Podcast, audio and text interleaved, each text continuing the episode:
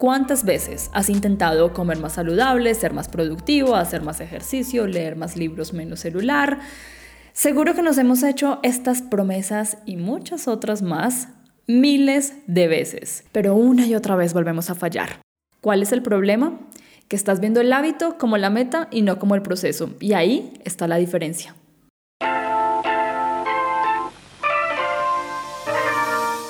Bienvenidos a Sinceramente. Desde siempre he tenido curiosidad por entender cuándo y cómo nos convertimos en lo que somos, pero en búsqueda de respuestas trascendentales y definitivas es fácil perderse. Acá nos permitimos ser reales sin importar nuestros miedos. Y a través de conversaciones con expertos intentamos descifrar lo que nos mueve, lo que nos inspira y lo que nos detiene. Yo soy Krishna Jaramillo y esto es Sinceramente.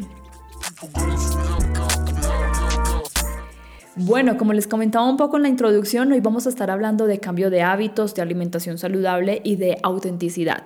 Y para ello tenemos una invitada maravillosa que estoy muy feliz de tener acá y se trata de Laura Garcés. Laura es la creadora de Sin culpa, por favor, una página deliciosísima en Instagram llena de recetas simples, saludables, fáciles de hacer y en donde Laura nos enseña algo muy importante, nos enseña a vivir sin culpa. Laura, muchas gracias por estar con nosotros en Sinceramente hoy y me gustaría que empieces por contarnos algo muy particular sobre ti. Y es cómo Laura Garcés, la creadora de Sin Culpa por favor, sin ser nutricionista, ni chef, ni experta en cocina, se convierte en inspiración para miles de personas que buscan empezar una vida saludable. Con amor, perseverancia y creo que con una pizca de propósitos y lo llevamos a las recetas. Compré una licuadora, me vino con un recetario, hago una receta, me queda rica. Voy a un restaurante y digo, ay, ¿cómo harán ese pollo? Llego a mi casa y lo hago y me queda rico. Y siempre fui muy apasionada de la vida saludable, del deporte. Practico deporte desde hace 22 años más o menos. Entonces decido que quiero crear un Instagram que se llame Sin Culpa, por favor, porque le quería decir a la gente coma sin tanto cuento, sin tanto miedo, sin tanto, sin tanto condicionamiento y creo sin culpa, por favor, sin saber cocinar, sin ser chef, sin ser nutricionista, sin ser nada.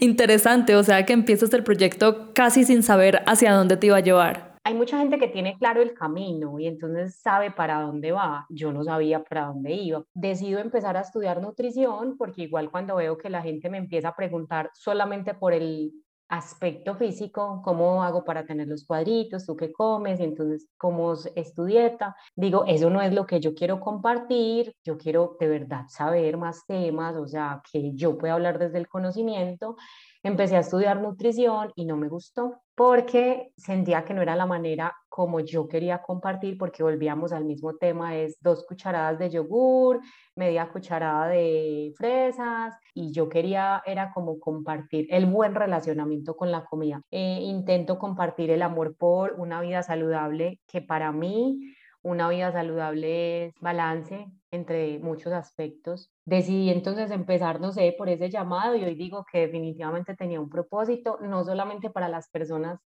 con las que yo iba a compartir, sino para mí, porque me ha enseñado mucho, me van a escuchar la voz como, como llorosa.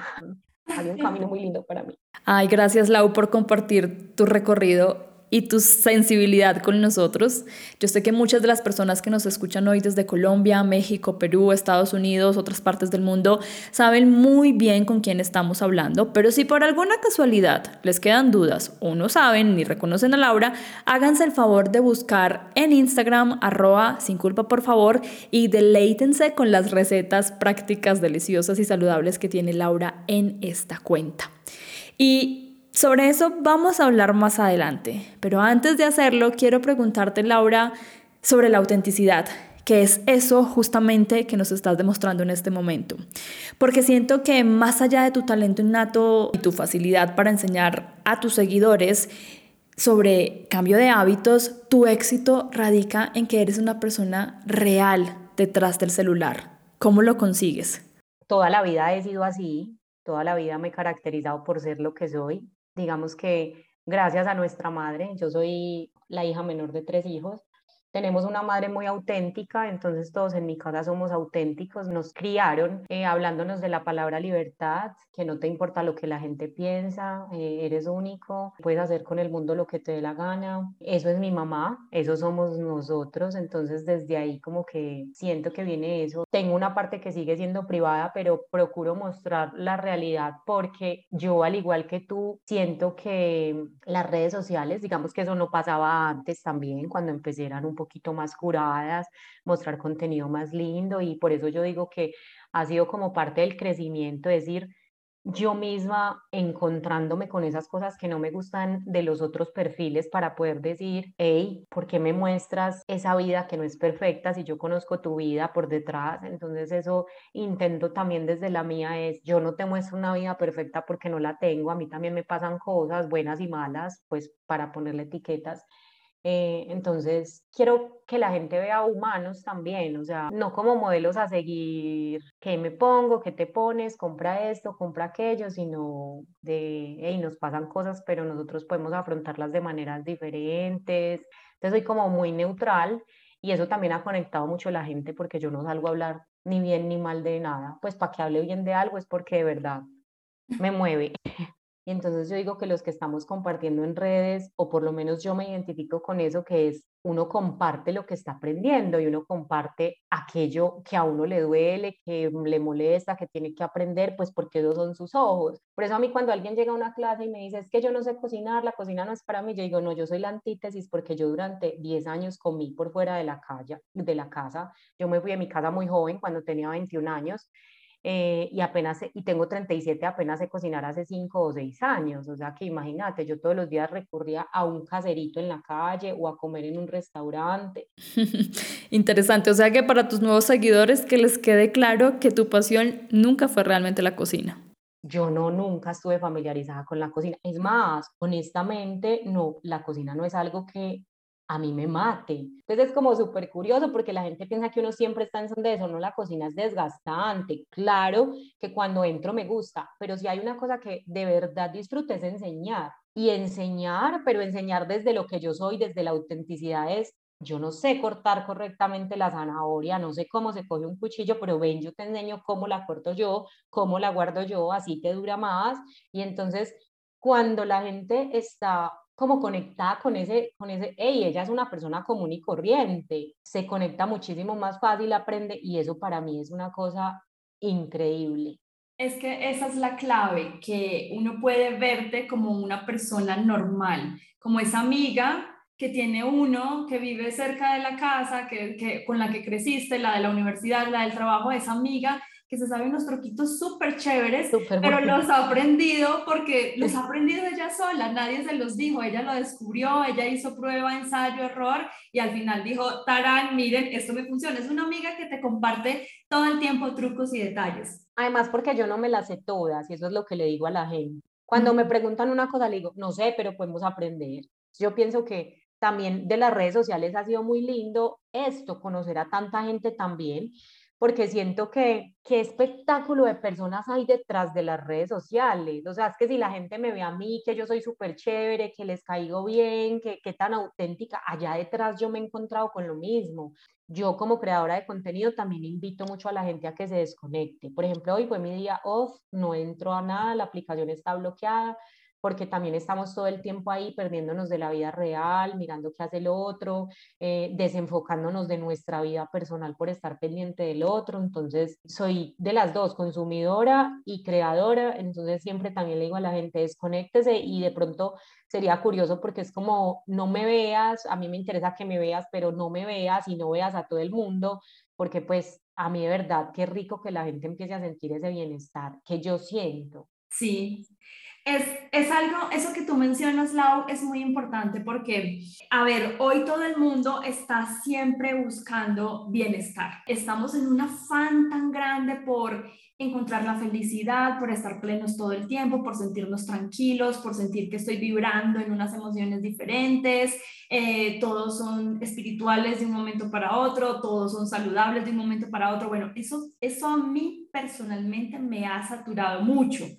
He dicho que lo encuentro un poco falso, encuentro un poco falso cuando me saturo tanto de estas personas que lo demuestran todo el tiempo, como que te obligan a seguir un camino saludable y de bienestar pero hay una presión en eso que desde el inicio ya está mal. Yo ayer estaba hablando con alguien y es que cuando todo se nos vuelve un dogma, pues entonces ya deja de ser vicioso, porque si todo se convierte en unos estándares estrictos y rigurosos que yo tengo que seguir y entonces para pertenecer al mundo del bienestar ya debo hacer el punto A, el punto B, el punto C, el punto D para no etiquetar ninguna de las acciones que tiene este mundo que es tan amplio pues cuando yo ya tengo que cumplir rigurosamente con eso y ya me dicen que es que esa es la única manera, eso ya deja de ser beneficioso.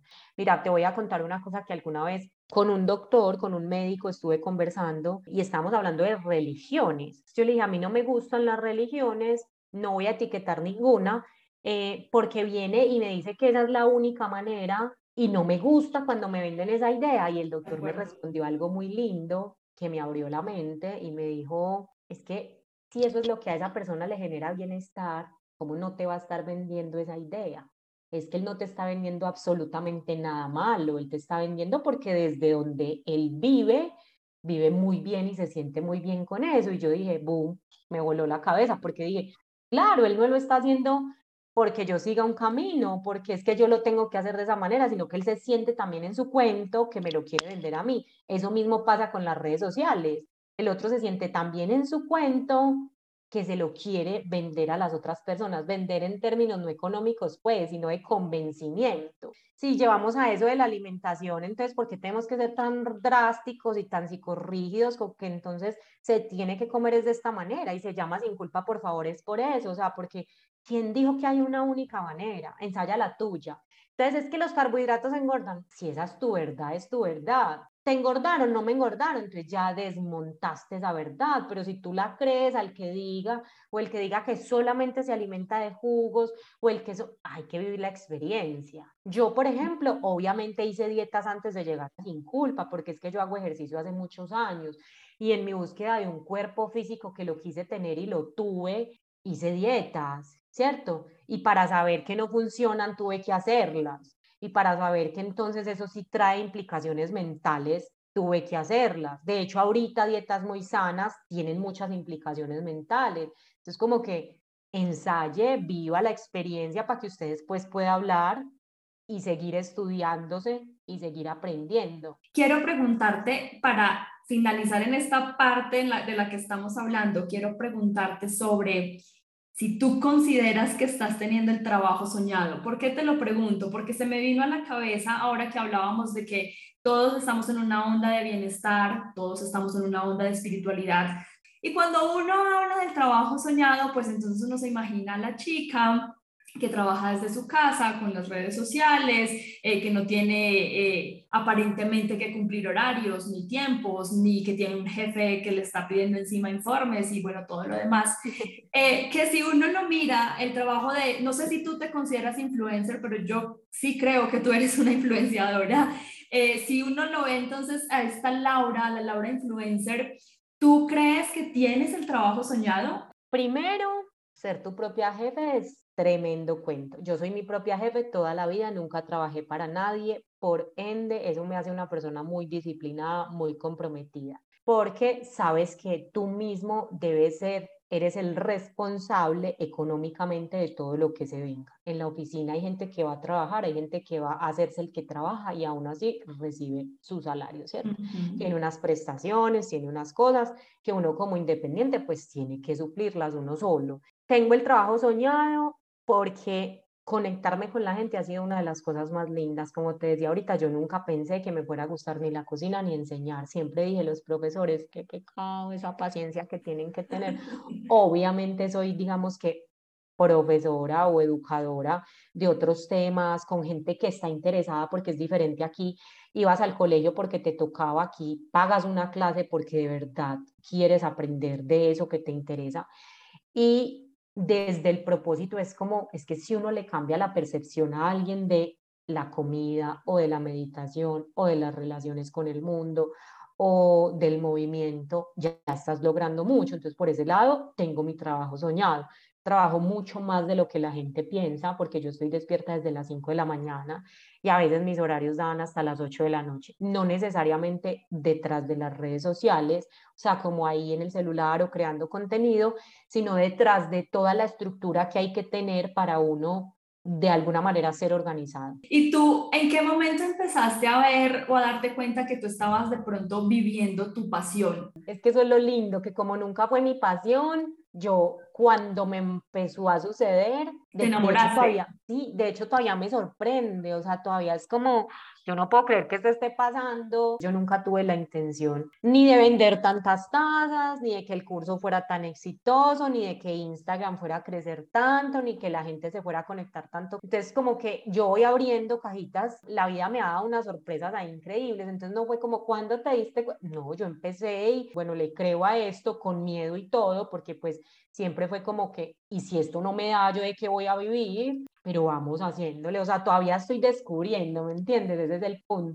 O sea que tu filosofía de vida en muchos aspectos voy entendiéndote, creo, es como ir enamorándote del proceso a medida que vas recorriendo el camino. No es que tengas nada idealizado, sino que vas recorriendo y vas construyendo y enamorándote del proceso.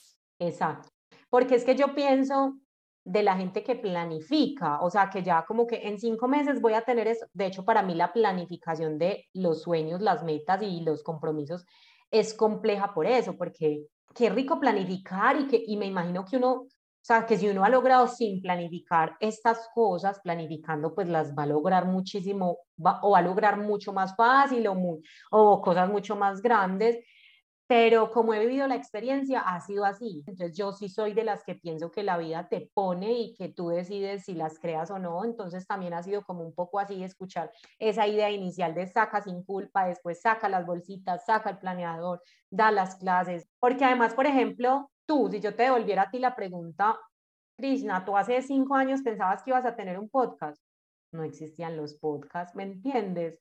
Es como que hay muchas cosas que no existen todavía y que la vida las está poniendo ahí. Entonces, como... O que tú no crees, por ejemplo, si me devuelves la pregunta, que uno no se cree con la habilidad de hacer X o Y cosas como no estoy preparada todavía, no sé cómo lo hago, y cuando te llega el momento de hacerlo es cuando tú dices, bueno, no, no sé cómo se hace, pero lo averiguo, eh, aprendo, lo hago y lo voy construyendo en el camino. Pues bueno, Laura, nos has dejado entrar un poquito a quién eres tú, cómo lo has logrado, cuáles son esas tácticas tuyas para convertir ese proyecto de Sin Culpa, por favor, en un proyecto tan genuino, pero quiero que pasemos a otra parte para hablar un poco más sobre los hábitos. ¿Cómo podemos empezar a formar un hábito? ¿Qué técnicas tú tienes? Lo primero que quiero decir es que toda nuestra vida se da regida por hábitos, que si nosotros entendiéramos que todo lo que hacemos son hábitos, le pondríamos más cuidado a lo que hacemos. Entonces digamos que no es la formación de hábitos, sino cómo ya vivimos nuestra vida y no nos damos cuenta porque estamos en piloto automático. Hace poco escuché una frase muy linda que dice, los hábitos son los, lo que nos habita. Si lo llevamos a la realidad, pues nosotros vivimos según lo que tenemos adentro, ¿cierto? Entonces miren,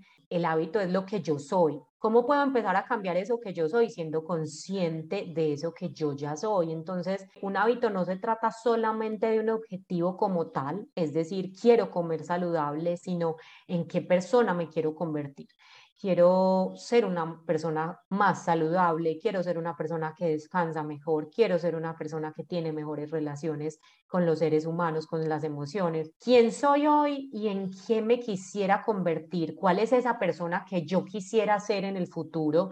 Y desde ahí entender el propósito de eso que yo quiero ser. Yo quiero ser lectora, ¿por qué? Porque las redes sociales lo dicen, porque Laura se lee 12 libros al año, porque mi compañera de al lado de la oficina se lee 50. O yo quiero ser lectora porque a mí me gusta leer, porque quiero aprender, porque hay mucho que experimentar en los libros, porque me leí uno y me gustó.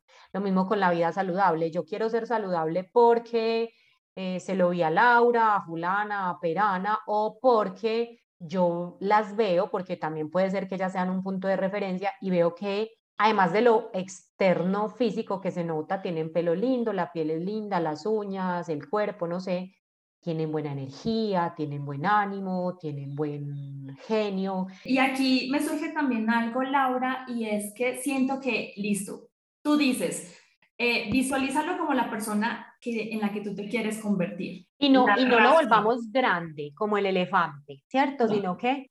Punto por punto. Exacto. Ese es, el punto, ese es el punto que te quería preguntar, porque entonces, listo, me visualizo fácil, yo todas las razones y de lo que me quiero convertir, eh, che, está bien. Pero el segundo punto, sé que muchas personas se pueden quedar en ese primer paso, en que quiero hacerlo por X razón, pero ¿cómo luchamos contra la falta de constancia y contra la falta de consistencia? Bueno, lo primero es empezarnos a hablar diferente porque no se trata de luchar, es que hay que luchar por el amor, hay que luchar por vivir dignamente, hay que luchar, hay que trabajar, hay que ponernos manos a la obra que decimos. Entonces no se trata de luchar, sino se trata de comprender que yo soy el dueño de mis acciones, ¿cierto? Entonces vamos a poner el ejemplo de quiero alimentarme mejor, porque quiero ser una persona más saludable. ¿Qué voy a empezar a hacer? Mira que es súper sencillo, ya entendí el propósito, quiero ser más saludable porque quiero vivir más años de una manera con buena calidad de vida. Sí, muy bonito y todo eso, pues entonces yo qué hago? Empezar a buscar cuáles son las acciones que yo tengo que cambiar para convertirme en esa persona que yo quiero ser. ¿Qué haría una persona saludable? Eh, se haría responsable de su alimentación, empezar a tomar acción. Antes una persona saludable ya no compraría para tener postres para comer todos los días en la casa, sino que una persona saludable preferiría comprar manzanas, bananos,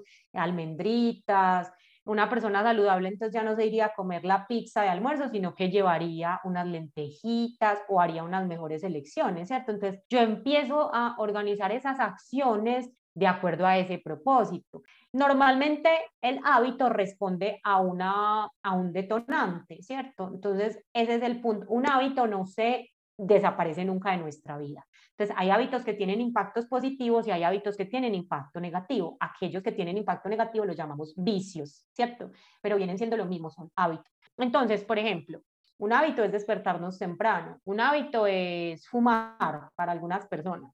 A esa persona que fuma, por ejemplo, en algún momento el cerebro le dice, tenemos ansiedad, tenemos estrés, hay que fumar. prendió, él respondió al cerebro y fumó. Cuando el cerebro me dice ansiedad, estamos estresados, vamos a fumar, yo me hago dueña de la acción en ese momento. Yo tengo que tener mucha conciencia y eso es caer en cuenta, darse cuenta, eso es conciencia. La conciencia es darme cuenta. Entonces, yo estaba así en la oficina súper estresado y entonces me dieron ganas de fumar. Yo me doy cuenta. Cuando yo me doy cuenta, no fumo, sino que elijo con qué lo puedo reemplazar. Hago una meditación, voy y me tomo un vasito con agua, eh, me como un pedacito de manzana, alguna cosa encontrará cada persona para reemplazar. Así se cambian los hábitos. ¿Qué me parece lo más lindo de los hábitos que tengo que decir? Que seamos amorosos con nosotros, porque los hábitos están guardados en una parte del cerebro que se llama los ganglios basales, una parte donde se guarda información sobre cómo respiramos y sobre cómo funcionan nuestros órganos. Eso quiere decir que si, le si nos damos cuenta de eso, nadie tiene control. Uno no le dice al corazón, hey, muévete, o a los pulmones, ay, ven y respiremos. Como esa información está guardada allá, los hábitos van y se guardan por allá también.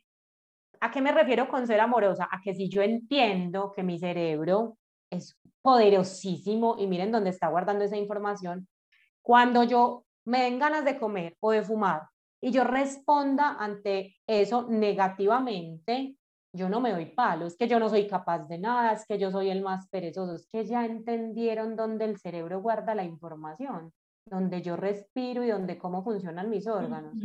¿Cuál es el interés del cerebro? Ahorrar. Entonces él se aprende los caminos fáciles o los caminos cualquiera fáciles o difíciles para que nosotros no tengamos que estar pensando cada vez que vamos a hacer algo. Por ejemplo, nos vamos a cepillar los dientes. Nosotros no tenemos que pensar, ves, son las nueve de la noche, me tengo que cepillar los dientes cojo el cepillo de dientes con la mano derecha, le pongo crema dental, le hago movimientos circulares. Uno llega, fu, fu, fu, y eso pasó y uno ni siquiera se dio cuenta. Tanto así que uno a veces dice, ¿será que yo sí me cepille los dientes? Si yo entiendo que esa información está guardada por allá, cuando yo voy a cambiar un hábito soy mucho más amoroso. Entonces empiezo a darme cuenta qué persona me quiero convertir, cuáles acciones tengo que llevar a cabo para cambiar ese hábito y cuando lo voy haciendo poco a poco, porque pasa mucho que queremos el cambio ya.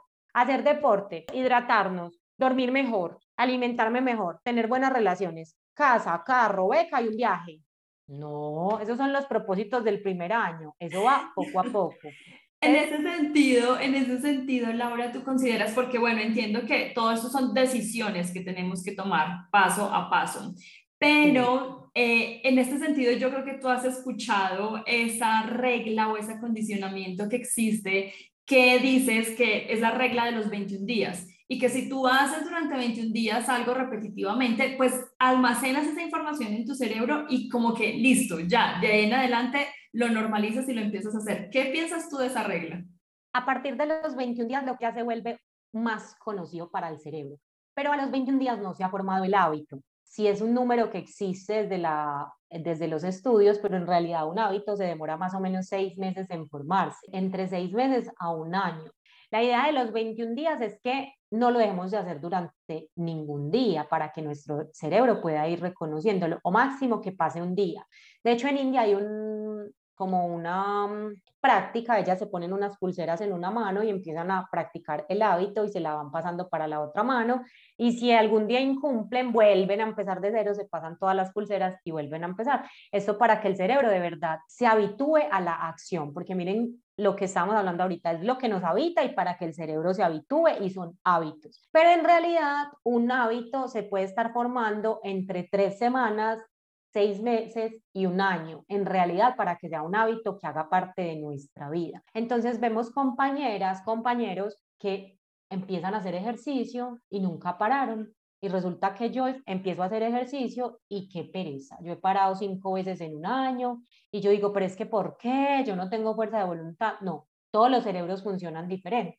Entonces yo desde ahí tampoco me puedo comparar con nadie. ¿A qué le funciona en 21 días? Súper. Hay gente que lo hace muchísimo menos que en una semana ya, ya el cerebro dice que entendió, tienen otras habilidades. Pero los 21 días funcionan si uno va a seguir, si uno va a esperar que los 21 días hagan los milagros y entonces después de uno de 21 días ya el cerebro lo tiene súper integrado, no, todavía no ha pasado. ¿Cuál ha sido el hábito que a ti más te ha costado construir? Meditar, ¿por qué? Mis razones, mi mente, la loca de la casa. Ay, qué tremenda, esa vieja va y vuelve, va y vuelve, y como entonces yo tengo tantas cosas para hacer, y entonces tengo que hacer esto, no, pero si me acuesto, pero y qué frío, y es que me pico aquí. Yo de hecho hice una certificación en yoga y la profe se reía muchísimo cuando yo me sentaba a meditar, porque ella decía, es un cerebro de un niño de cinco años, o sea, hasta hace poquito que vi un video súper lindo que creo que, que, yo siento que a veces no es el hábito, es la información que tenemos sobre él o sobre la acción. Porque el video decía, la meditación yo he sabido siempre que no es poner la mente en blanco, sino intentar que esos pensamientos que lleguen, pues no nos enganchemos con ellos. Pero resulta que esta señora, una española, decía que la meditación realmente era darse cuenta que estabas intentando estar presente y te fuiste. Y eso me cambió la percepción. O sea que en ese sentido, ¿cuál podría ser tu consejo para las personas que nos escuchan que están intentando construir ese hábito y no lo logran y están en la misma situación tuya con la meditación, que vuelven al día uno todo el tiempo? Es que yo siento que a veces nos pedimos cosas de lo que ya no somos. Un ejemplo, yo fui súper juiciosa con el deporte, ahorita estoy lesionada, pero básicamente me despertaba por el deporte. El deporte fue lo que formó en mí esa disciplina, esa disciplina, pero hoy yo no soy esa Laura. Yo hoy no estoy haciendo deporte porque estoy lesionada y voy a volver, obviamente, pero tengo mucha resistencia porque ya esa Laura no existe, ya esa Laura no se quiere tirar tan duro, ya esa Laura ve el deporte de una manera diferente. Entonces, me parece lindo eso, entender como qué parte de uno lo quiere hacer, volver a entender por qué. Yo entiendo el por qué, por ejemplo, para ponerlo en la meditación es sé científicamente todos los beneficios que le va a dar a mi cerebro. Cuando yo he logrado meditar 20 días, 30 días, que es lo máximo que he logrado, las relaciones interpersonales cambian mucho porque estás en un modo más tranquilo, reaccionas diferente a todas las cosas. Entonces siento como que mirar quién de todos esos seres que lo habitan a uno, de todas esas Lauras, de todas esas Krishna, quién de ellas lo quiere hacer y por qué. Habrán muchos días uno hasta que después haya un día dos, un día tres. O sea, yo literal, hoy es mi día tres de meditación y llevo cinco años intentando meditar, pero yo siento que más que todo ser como respetuoso con el proceso, porque no somos buenos en todo lo que les está diciendo ahorita. No somos buenos y estamos en constante cambio y hay que aceptar como esas diferentes facetas en las que vamos. Lau, para ir cerrando y sin dejarte ir, porque yo sé que muchas de las personas que nos escuchan no eh, permitirían que no te preguntara respecto a comer saludable. ¿Por qué es aparentemente tan difícil comer de manera sana? Yo creo que tú, yo creo que yo sé la respuesta, pero dime cuál crees tú que es la respuesta correcta. Porque nos han metido mucho cuento sobre la alimentación saludable, que es muy difícil, muy maluca, muy costosa, muy insípida. Básicamente comer saludable es alinearnos más a como comían nuestros padres, nuestros abuelos, nuestros bisabuelos, pero estamos pensando que alimentarnos saludable es comernos un montón de paquetes y de cremas eh, y de suplementos. También por la desinformación que en su momento fue información de hace unos años. La nutrición es una ciencia muy nueva, tiene apenas 70 años. Antes hablábamos de comer seis veces al día, hoy hablamos de ayuno, antes hablábamos de comer cosas sin azúcar, sin grasa, sin, sin, sin, sin. Hoy hablamos de comer el alimento de manera natural, no le quites nada. Y la industria tiene gran responsabilidad sobre eso, sobre la desinformación que nos dan, pero nosotros como consumidores tenemos la más grande responsabilidad de saber a quién le creemos. No nos hacemos responsables porque somos un poquito perezositos, pero también porque tenemos muchas cosas que hacer. Entonces no nos hacemos responsables de ese tema de la alimentación. Pero antes de toda la alimentación saludable física que ingerimos, quiero decir que la más importante es la alimentación emocional, cómo está nuestro estado emocional cómo nos relacionamos nosotros con la comida, cómo nos relacionamos nosotros con los otros seres humanos, porque efectivamente yo me puedo estar comiendo la ensalada más verde, más espectacular, más orgánica, más, pero si yo me la estoy comiendo amargado, pensando que lo otro me está haciendo, que es que la vida es injusta, que es que esa vaina no me va a alimentar, entonces primero el alimento emocional y después de ahí viene todo el alimento físico, porque las enfermedades hablan de lo que el cuerpo nos está hablando, que nosotros no expresamos.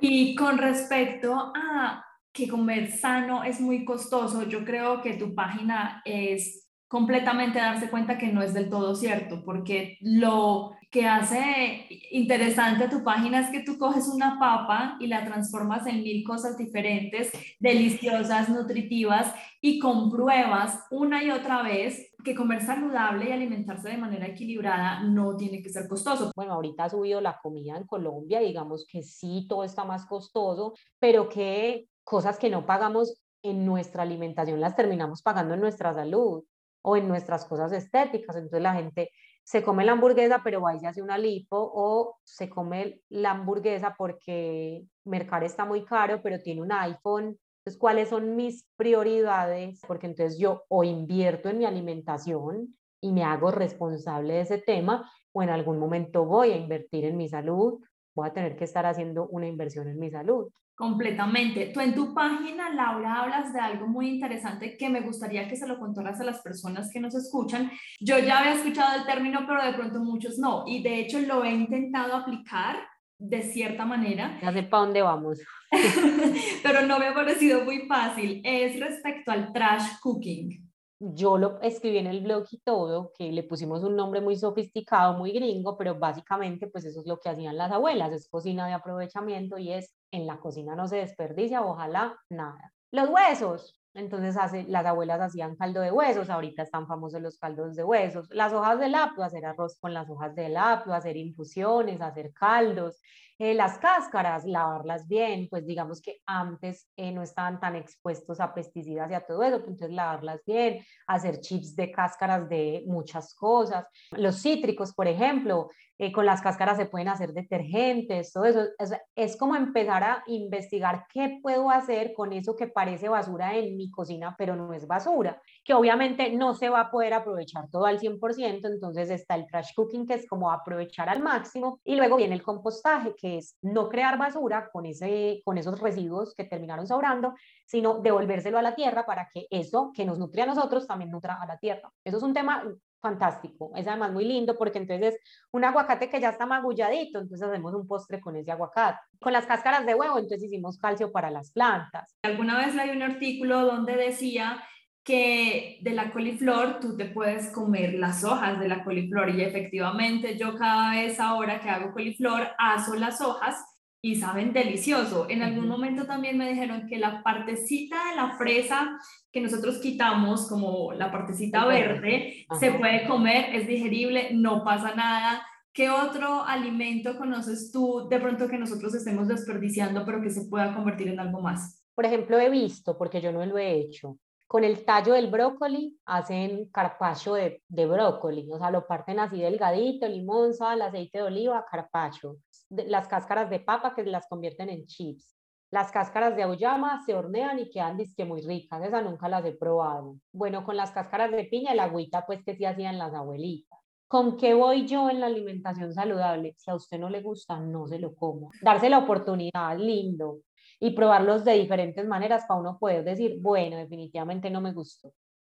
Eso que tú dices, probarlos de diferentes maneras es muy importante y ahí yo quería que nos cerraras con eh, tips que nos cambien la vida. Por ejemplo, yo te voy a decir uno que tú me lo diste, y es que yo tomé una clase contigo de, planificación, de planificación y me dijiste muchas cosas muy interesantes, pero algo que yo creo que se queda conmigo para el resto de la vida es que tú me dijiste, dame cinco recetas diferentes con un tomate. Y yo solamente puedo decir, tomate en la ensalada, tomate en una sopa y tomate en la ensalada nuevamente, porque no se me ocurría nada más. Para mí eso es un tip en la cocina que mejora muchas cosas y te da unas herramientas diferentes. ¿Qué otros tips como esos tú nos puedes dar? Es como la ropa. No sé si yo en ese momento te puse ese ejemplo que nos casamos. La misma camisa, el mismo jean, los mismos zapatos. Entonces uno se come el mismo tomate, la misma ensalada, el mismo arroz, el mismo pollo. Otro tip es organizar, aprender a organizar todos esos alimentos para que eso no se le dañe, para que no tenga un desperdicio que le cambia a uno la mente a ver como que es que no sé, mira, lo que para uno es obvio porque como es algo que yo hablo, de lo que yo hablo todos los días, entonces no sé cuál podría ser así.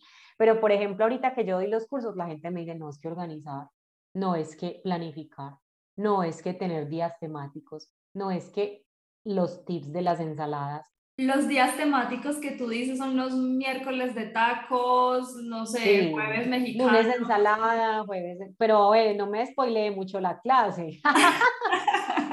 sí, es como ponerlos, pues poner unas estructuras, unas planificaciones que nos permitan relacionarnos mejor con la comida. Planificar, por ejemplo, es uno de esos tips. A nadie le enseñaron a planificar, planificar en el menú, pues porque es que eso de planificar lo tenemos muy asociado a la vida reproductiva para mí ha sido una de las experiencias más lindas, el curso más lindo. Ese, de, de hecho, ahorita tengo un curso súper chévere que es organ, planifica, organiza y cocina, que entonces ya son las tres.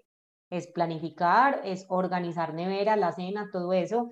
Y de ese, por ejemplo, también es la relación con lo que tenemos en la alacena, que tú estás diciendo como, porque uno va de turismo al supermercado, a ver de qué se antoja, qué vio, qué paquete le llamó la atención, qué impulsador hay por ahí ofreciendo cosas, a ver, yo me lo llevo, pero a la final no tiene un propósito. Entonces, ese es un tip muy lindo, que verdad lo que llegue a la casa de uno, cualquier cosa que sea, tenga un propósito, que no nos dejemos llevar por el mercadeo. Laura, tú que eres esa mejor amiga que todos queremos tener, ¿qué consejo le darías a quienes nos escuchan en este momento y están intentando empezar a tener una vida más sana o cambiar un hábito o emprender un negocio? ¿Qué consejo tú nos darías? Uno que ya les dije que sean amorosos, porque nos tiramos muy duro, ¿saben? Nosotros somos más compasivos con la gente externa que con nosotros. Entonces, normalmente nosotros nos decimos, es que yo soy perezoso, es que yo no soy capaz, es que cuántas veces he intentado meditar y no he podido, pero si una amiga o si una cliente mía me dijera, es que yo no he sido capaz de meditar, yo le diría, ven, empecemos de nuevo, intentemos eso, nosotros le diríamos eso a un amigo, a un familiar, entonces como ser amorosos en el proceso. Digamos que yo no soy de las de insistir, persistir y resistir, soy muy creyente de que el corazón nos habla y nos dice, no es ese tu camino, probablemente es que estemos eligiendo el camino que no es, no quiere decir es, es que no hay que emprender, no, posiblemente no lo estás haciendo de la manera que es o un pequeño ajuste, no tiene que ser que uno remueva todo. La que está empezando con los nuevos hábitos, puede que el hábito que haya elegido no le esté funcionando o que la hora que haya elegido para ese hábito no le esté funcionando. Entonces, como ser amorosos, ir buscando, ir indagando por qué no me está funcionando, por qué yo me estoy autosaboteando, cuál es el miedo que hay detrás de eso, qué me diría yo o qué le diría yo a esa persona amorosamente que le está pasando esto que a mí me está pasando. Hagas lo que hagas, hazlo sin culpa, por favor. Sí, y con amor. Lau, ¿dónde te pueden encontrar las personas? ¿Dónde te pueden escribir? ¿Qué cursos pueden tomar contigo? ¿Qué tienes en estos días para poder enlistarte contigo? Cuéntanos. Arroba sin culpa, por favor, en Facebook e Instagram. Hablo de todo un poquito en la web. Tengo pues como un blog ya le metí hasta viajes. En este momento la clase de planificación que fue la misma que tú tomaste y tenemos el curso de planifica, organiza y cocina. Sé que nos van a regalar un tiempo importante de sus vidas, entonces que, que algo de acá los, se los lleven para siempre en el corazón.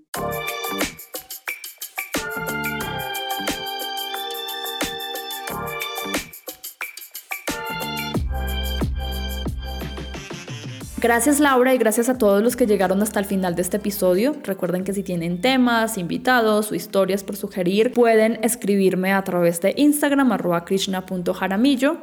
Esto es todo por hoy. Nos escuchamos en un próximo, sinceramente.